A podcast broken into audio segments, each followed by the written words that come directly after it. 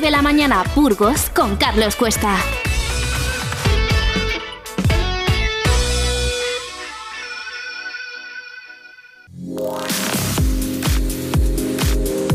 Vive la mañana Burgos. Hoy invitamos a...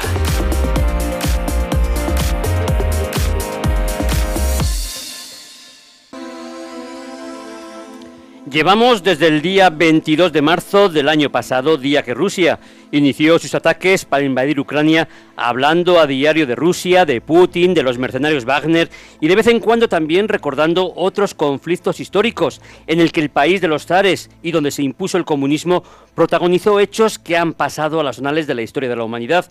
Uno de los pasajes más importantes de Rusia fue el cambio de imperio de los zares a la Revolución Soviética. Y para hablar de este tema, hemos invitado hoy en Vive Radio a Ángela Rodríguez González, más conocida profesionalmente como Ángela Rodicio, una periodista de raza que ha trabajado durante años como enviada especial de guerra para medios de comunicación tan importantes como Televisión Española y que acaba de publicar recientemente el libro El zar olvidado de Editorial Espasa. Ángela, buenos días, un gran placer saludarte. Hola, buenos días a todos. Pues Ángel, como te decía, un gran placer para mí saludarte. Para mí eres una de esas periodistas españolas que han sido todo un referente del periodismo de actualidad y de, los, de las épocas y los hechos más complicados de los principales conflictos bélicos que se han vivido en las últimas décadas en el mundo. Todo un ejemplo de valentía y de profesionalidad. Cuéntanos, ¿echas de menos la primera línea de fuego? Bueno, no, mm, además sigo estando en primera línea y, de todas formas hay muchas maneras de, de, interpretar las primeras líneas, ¿no? Pero bueno, yo creo que es simplemente hacer información especializada lo mejor posible, ¿no? Ángela, cada día te veíamos en el parte de televisión española dando la última hora de los conflictos más importantes, como fueron, por ejemplo, la disolución de la Unión Soviética, las guerras de Irak con Irán, la invasión de Kuwait, las dos intifadas de Palestina, la guerra de Bosnia desde Sarajevo. Para los españoles eras una persona más de la familia que cada día nos daba la última hora del conflicto más tenso en ese momento. ¿Hasta qué punto el sentido de la responsabilidad te quitaba el miedo para estar a veces muy cerca del fuego directo donde las balas, las bombas y los ataques, incluso el cuerpo a cuerpo, eran constantes. Bueno, yo creo que hay que hablar en presente porque sigo yendo, por ejemplo, a Ucrania, solo que ahora estoy en informe semanal y hago más reportajes, eh, me centro más en, explicar el por qué, ¿no? Que es eh, hacer información y profundizar en por qué ocurren las cosas. Yo recuerdo que un mes antes de la invasión de Ucrania eh, el año pasado, em, estaba por allí y em, después de hablar con mucha gente, eh, un analista militar me dijo, Kiev no va a ser Kabul, nosotros vamos a resistir y esto no se va a acabar en dos días. Y recuerdo que aquello ah, yo lo usé para hacer un reportaje en informe semanal y aparte de las intervenciones en los telediarios y eso ha reflejado y yo creo que ha demostrado ser un poco la línea ¿no? de todo lo que llevamos viendo desde entonces.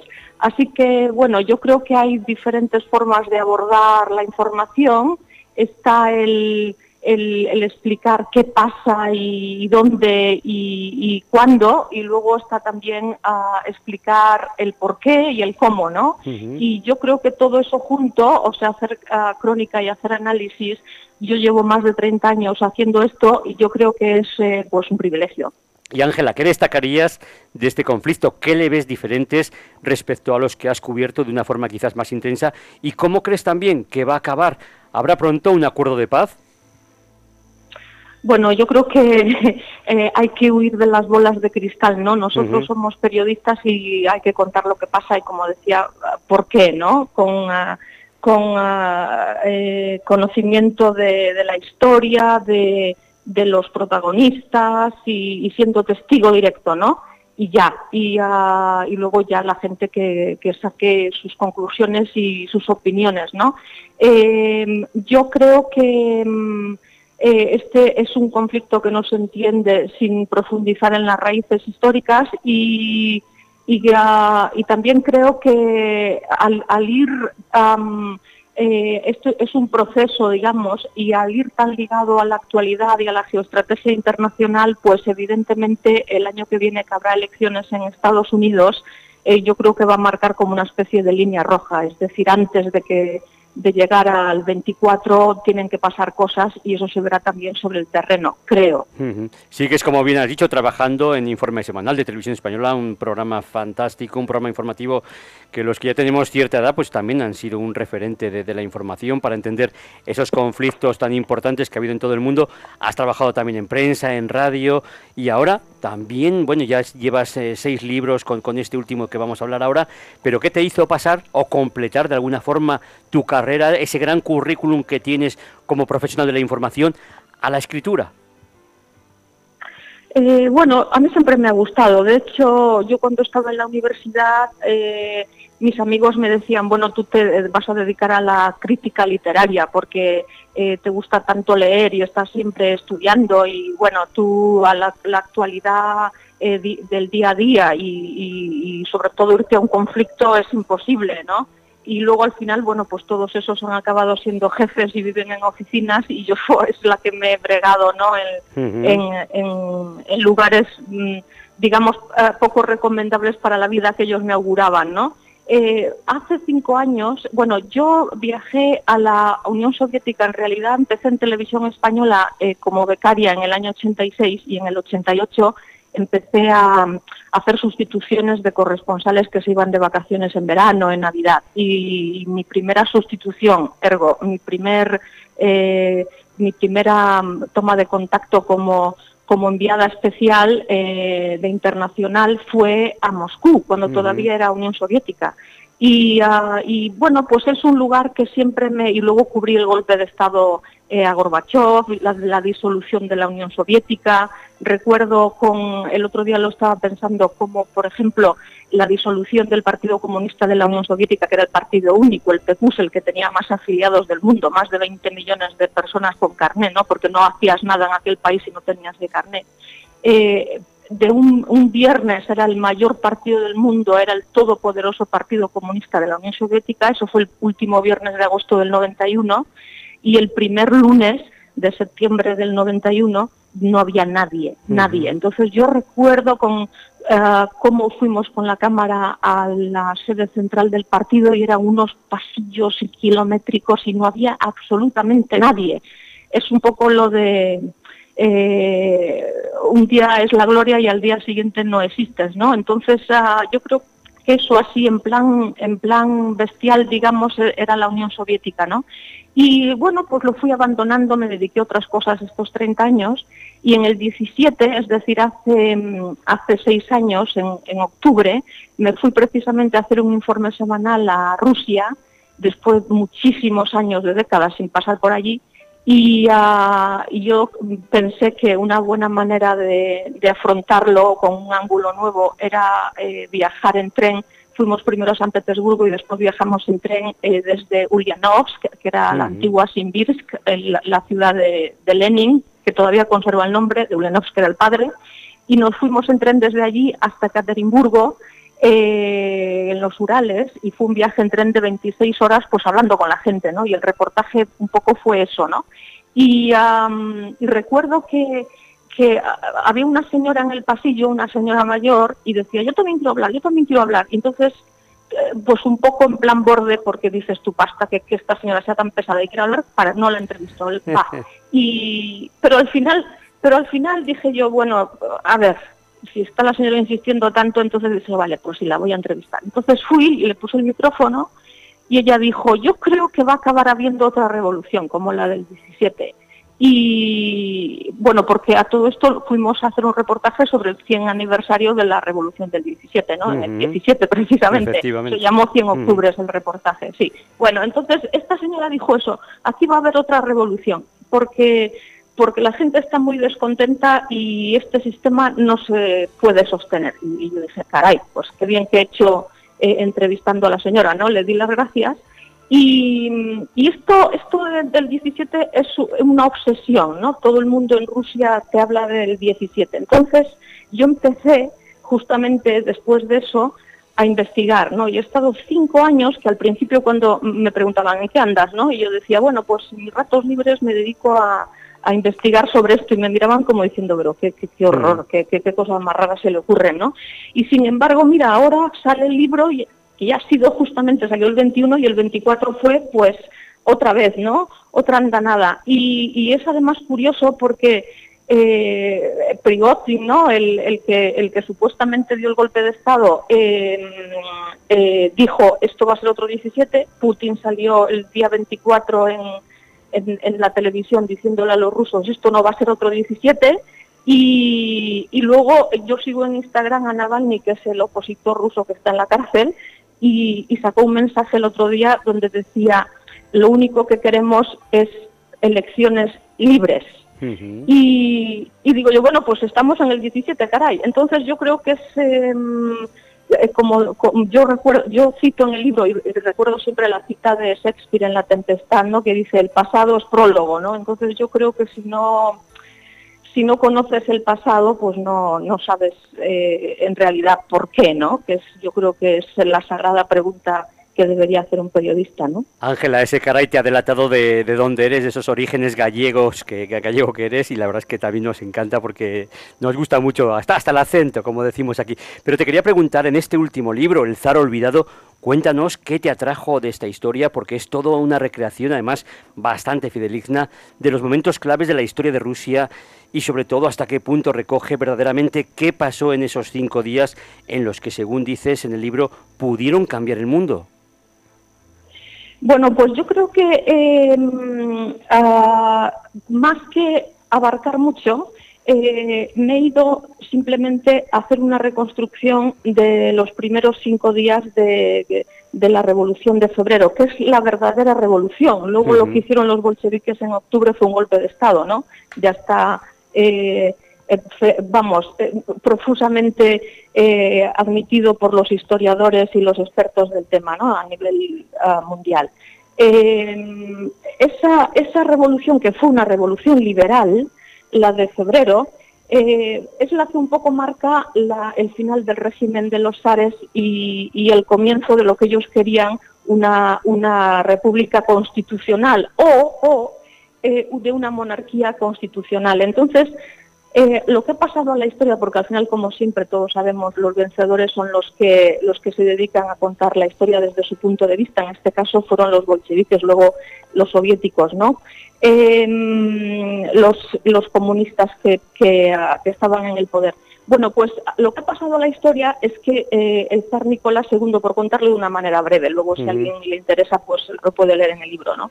Eh, el zar Nicolás, Nicolás II abdicó su 2 eh, de marzo y lo que pasa en la historia es que abdicó en su hermano y su hermano también abdicó, ¿no? Eh, pues no, el hermano no abdicó. El hermano eh, al día siguiente, el día 3, se reunió con todos los líderes liberales en la casa donde estaba al lado del Palacio de Invierno, en la calle Millonaya 12, en el primer piso, y allí, con todos los líderes liberales, decidieron que él renunciaba temporalmente en tanto en cuanto no se celebraran elecciones libres y los rusos, por sufragio universal, decidieran qué tipo de régimen querían para Rusia, si una república o si una monarquía. Si querían una monarquía, el encantado de ser zar, y si querían una república, pues él también encantado y se, dedicaba a sus asuntos. ¿no? Eh, se hicieron esas elecciones después de que los bolcheviques dieran el golpe de Estado de octubre. Las elecciones se celebraron a principios de diciembre de aquel año y por acabar brevemente, eh, los bolcheviques las perdieron por goleada, no sacaron más de un veintipico por ciento de votos, pero disolvieron la Asamblea Constituyente porque querían perpetuarse en el poder, como así fue. Hmm. Y Ángela, te quería preguntar, ¿qué mueve más a los revolucionarios, el hambre o la ideología? Porque también lo vimos en Francia, lo hemos visto en otros sitios, y la verdad es que, y lo seguiremos viendo, esas revoluciones que son más ideológicas o esas ganas de salir de la miseria. Bueno, yo he dicho que, eso es lo que ha pasado a la historia para abreviar, pero que es, incorrecto totalmente y que por eso he escrito este libro. O sea, ni una cosa ni la otra. Fue simplemente un proceso constitucional perfectamente legítimo que no se dejó avanzar. Y luego, ¿qué le dio tanto poder al Soviet para llevar a cabo esa gran revolución que fue primero muy sangrienta y que, bueno, pues se derivó en la Primera Guerra Mundial y en la llegada de regímenes como el de Lenin y Stalin, que, bueno, pues que, han dejado a Rusia durante décadas y décadas, pues apartada del resto del mundo? Bueno, pues el terror, el terror rojo, eh, famoso, viva el terror rojo, ¿no? Como decía, como se inventó Trotsky. Eh, bueno, un poder totalitario totalmente basado en el terror, donde se entierra todo lo que es eh, legal y legítimo y, hasta hoy. Es como, como en el mundo del derecho. yo en mi libro hay un, episodio que a mí me gusta mucho, que es que el padre de Nabokov, el escritor, es el que escribe de su puñuleta la, renuncia eh, temporal de Miguel II, del hermano pequeño de, Nicolás. Y, él dice, ah, después lo recuerda años después, y dice, como en el mundo del derecho existe la, figura del abinitio viciosum, que quiere decir el árbol de las raíces envenenadas, eh, pues eso es a nivel político lo que ocurrió después en Rusia, ¿no? Todo lo que ocurrió después de haber eh, dado un golpe de Estado y disolver a tiros una asamblea constituyente en el Parlamento, pues hasta hoy todo lo que vemos es un régimen ilegítimo, o sea, un árbol con raíces envenenadas. Y Ángela, ¿cómo recuerdan los rusos 300 años de dinastía de zares? les han olvidado, les han, no sé, magnificado, les han puesto todo lo contrario. Bueno, yo creo que eh, no, es, no, es, este el lugar para hablar de 300 años de dinastía Romanov. Yo creo que lo que sí es el lugar es explicar por qué hoy día tienes a todos los principales líderes en la cárcel, en el ejército y en el poder político, hablando del 17. Y el tema de, por ejemplo, las ejecuciones, eh, en este caso, eh, la, la orden de acabar con Miguel vino exactamente de Lenin totalmente, además de manera verbal. Y, la, y, la primero acabaron con él el 13 de junio del 18. Es el único el único cadáver que todavía no se han encontrado los restos. Está en algún lugar, no se sabe dónde, no se sabe si, si al final, eh, según algunas teorías, echaron su cuerpo al río Kama porque él estaba exiliado en Perm. Eh, si, si echaron su cuerpo después de haberle tiroteado a, a, los altos hornos de la ciudad, eh, o si simplemente le enterraron no se encuentran los restos, ¿no? Pero aquello fue la prueba del 8, o sea, primero le mataron a él con un comando de, bolcheviques que habían estado en París, o sea, la creme de la creme, ¿no? le mataron a él el día 13 de junio y después el 17 de julio fue cuando mataron a Nicolás II, dándole un montón de bombo al, al, a Nicolás II y a su familia y a los familiares que después al día siguiente también mataron por allí cerca, en La Paez. Eh, pero precisamente enterraron muy, muy bien enterrado todo lo que significaba Miguel II con, su promesa de, de de, régimen legítimo y legal y democrático para Rusia, ¿no? Em, y, que era el que de verdad importaba, él era el zar putativo, no el hermano que ya había abdicado, ¿no? Y Ángela, ¿por qué crees tú que este hecho pues marca una historia diferente dentro de lo que fue el mundo de los zares, dentro de lo que fue el final de, esa época de, Rusia. ¿Y cómo crees tú que, bueno, que, la historia le recordará cuando quizás un día pues eh, eh, Rusia sea un país libre, un país democrático? Pues yo creo que todavía se le recuerda. De, hecho, eh, cuando vas a San Petersburgo, bueno, cuando yo estaba por allí, todo el mundo me decía, pero ¿por qué está la gente tan obsesionada con los bolcheviques de octubre? Si aquí la revolución fue la de febrero, la de los liberales, ¿no? Todo el mundo te dice eso. Eh, y hace poco, hace un mes, una cosa así, iban a celebrar un congreso de historiadores eh, eh, y, estudiosos en San Petersburgo sobre precisamente esto y lo prohibieron las autoridades, ¿no? Y el otro día en el canal 1 de la, de la televisión eh, rusa, eh, un invitado dijo, ¿por qué no nos remontamos a los primeros días de la revolución de febrero del 17? Y, y por ahí siguieron, ¿no? Quiero decir que es un tema totalmente candente. Pues desde aquí recomendamos este libro, El zar olvidado, de Ángela Rodicio. Quiero también recordar pues otros libros también que has escrito muy interesantes, como La guerra sin frentes, de Bagdad Sarajevo, Memorias de una enviada especial, Acabar con el personaje, de 2005, El jardín del fin, Viaje por el Irán de ayer y el de hoy, Dulcinium, El amor perdido de Cervantes, Las novias de la yihad, por qué una adolescente europea decide irse con el Estado Islámico, con el que fuiste premiada, eh, premio de Espasa de ensayo en 2016, y este último. De todos ellos, Ángela, ¿con cuál te quedas? ¿Crees que cada vez hay una evolución en tu carrera de escritora? Bueno, espero que sí. Eh, sí, yo creo que, yo creo que, mm, no sé, este que, ha sido como, como mi compañero durante cinco años de, de, de, encierro, ¿no? De cuarentena, de, buscar documentos por todo el mundo. El libro está reconstruido basado exclusivamente en testimonios directos, originales, que, he estado años eh, buscando por, por librerías, desde la Universidad de Columbia, un profesor de Canadá que me tradujo cosas, otra señora en San Petersburgo, en fin, eh, he estado buscando un montón de libros y de, y de documentos y al final he reconstruido esto, con lo cual como lo tengo más fresco, pues miro hacia ahí, pero ah, yo diría que también me gusta muchísimo el de Dulcinio, El amor perdido de Cervantes, porque me parece como una especie de investigación policíaca literaria sobre Cervantes, que me gustó también mucho y me llevó muchos años. Ángela, en 2026 cumplirás 40 años de profesión, toda una vida. Eh, ¿Concibes la jubilación o crees que, que, morirás con las botas puestas escribiendo libros y dando mucho que hablar y muchas noticias de actualidad?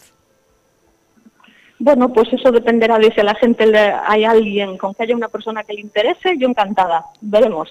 Eso no lo dudes, no lo dudes.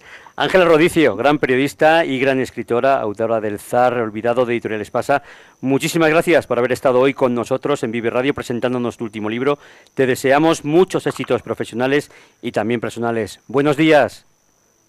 Buenos días a todos, gracias. Gracias, hasta luego. Hey. Di que nos escuchas. Vive Radio.